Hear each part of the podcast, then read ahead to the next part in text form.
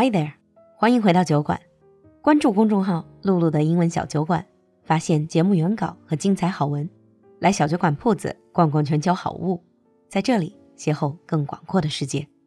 随着酒馆的进阶口语课第十七期课程开课，第十八期课程也正式开放超级早鸟价报名，赶快联系小助手占位子吧。微信号是 l u l u x j g。另外，酒馆铺子最近上线了一分钱彩蛋专辑，璐璐和安澜精心录制的超长学习方法加油站，只要一分钱。来公众号“璐璐的英文小酒馆”，从下方菜单进入酒馆铺子，来薅我们的羊毛吧。Now on with the show. Hi everyone, and welcome back to Britain under the microscope. 欢迎回来，闲话英伦。Hello, Anlan. Lulu. Hi, everyone. So lately, a lot of people have been under lockdown again and yep. spending a lot more time at home. And how do you pass time since you know we're not going out and having fun? All of these. Oh, What do you do at home? I think the same as many people. I watch some pretty bad movies. Mm, Anlan, you've been naughty. Not that kind of movie. Oh, get your mind out the gutter. What kind of movie are you talking about? when I say bad movies, I mean things like B movies. Ah,，B 级片. Mm, can you narrow it down? It still sounds pretty filthy. Okay.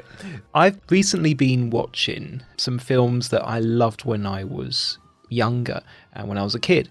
Something called Hammer Horror. Hammer horror. Hammer like H A M M E R? Yeah, hammer as in hammer a nail. And horror as in horror films? Exactly. Why haven't I ever heard of them? I mean, I watch every. I'm the queen of horror films. Oh, you're probably too young, that's why. this type of film, the series of films, were very well known in the 1950s and 1970s. That's before your time as well. well, yeah, but they are quite well known in the UK. Is it for nostalgic reasons? 就是大家当怀旧片来看的。 Well, it can't be for nostalgic reasons. I wasn't even born then. Yeah, but you said it's very popular in the UK. No, not for nostalgia. They're very popular because they were among the first British horror films, and also they are quite specific. They're quite unique. Oh, is it like one of those that they themselves are a genre Yes. type? Huh? So I'll tell you a little bit about what the films are like later in the episode, but these films, I can give you a little bit about the background. Okay. What they used to do was they made low budget gothic horror. So films like Dracula, Frankenstein, The Mummy, even there was a film about the Gorgon, so the legendary uh, Greek monster that turned people into stone when she looked upon them. So gothic horror, 就是哥特式恐怖. We're talking about gloomy days, castles, people in elaborate clothes, Yeah, they're always costumes. mostly based in the 19th century or kind of just before the First World War. Lots of castles, lots of villages, lots of peasants. Uh, it's pretty much, if you've seen one film, you've seen them all. Very stereotypical film. Yes. Uh-huh. And as I mentioned, they were very low budget. So they created films almost every single year. Oh, I suppose it doesn't. I mean, you have a cheap set, you rent some costume, Yeah, that's you, it. You just have a classic story and then you act. That's pretty much it. Oh. Hammer horror films, they were very famous for two leading actors, Christopher Lee and Peter Cushing. Oh, Christopher Lee. I've actually heard of his name. Was he like the mummy or he's the monster, always sort of monster characters? He was always Dracula or Frankenstein or the Mummy. He's very lanky, very tall. Yeah. In the Mummy films, he didn't actually say a single word for the entire film, and you couldn't see him apart from his eyes because he was wrapped up like a mummy. Yeah, I would assume if you played a mummy, you don't really say anything. Well, exactly. And in most of these films, Christopher Lee very rarely said anything. So he became a famous star in Dracula, even though he only appeared in the film for seven minutes. And he became famous for being Count Dracula. For those of you who are curious, just Google Christopher Lee. Just really search his name.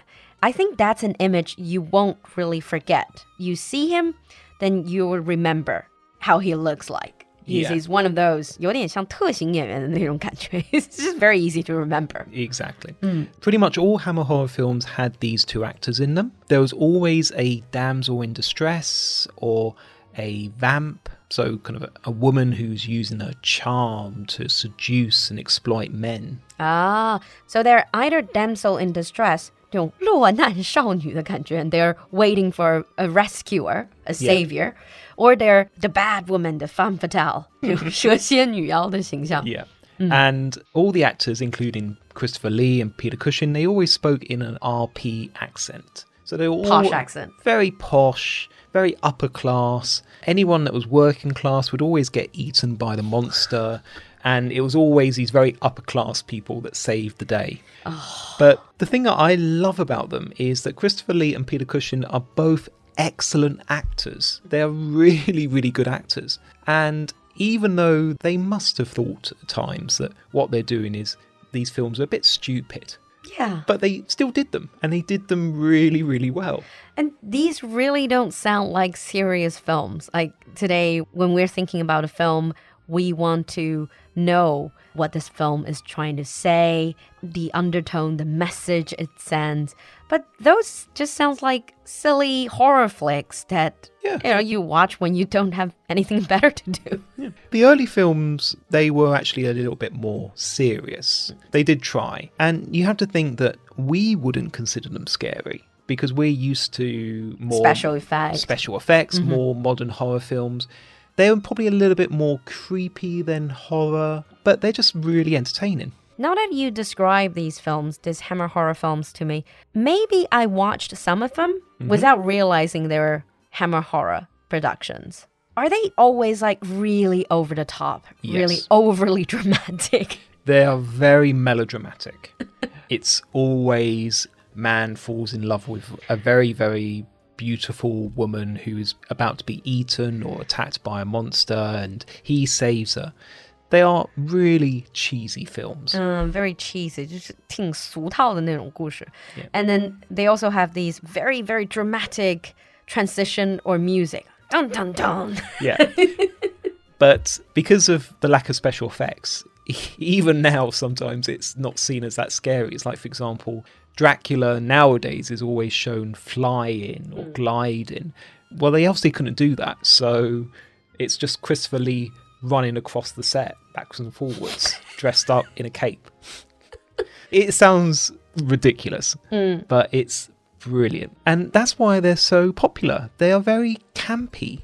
What does campy mean in this context? Campy or camp means it's exaggerated to a ridiculous amount. It's artificial. It's made in a way that is meant to be deliberately humorous. Uh, So they're doing it even though they know it, it looks silly. It sounds like back then, when they were making the film, the idea of film was probably very different. Now you want the film to be a piece of art. But perhaps when they were making those, those films are just to entertain. Yeah, it is pure entertainment. That is it. Simple as that. I think I watched some of those, or at least similar films. Yeah. When you see blood coming out, and the blood always looks like red paint Well, yeah. because it was so obviously fake. But that's also another claim to fame for Hammer Horror because they were among the first films to actually show blood because they were the first, or among the first, horror colour films.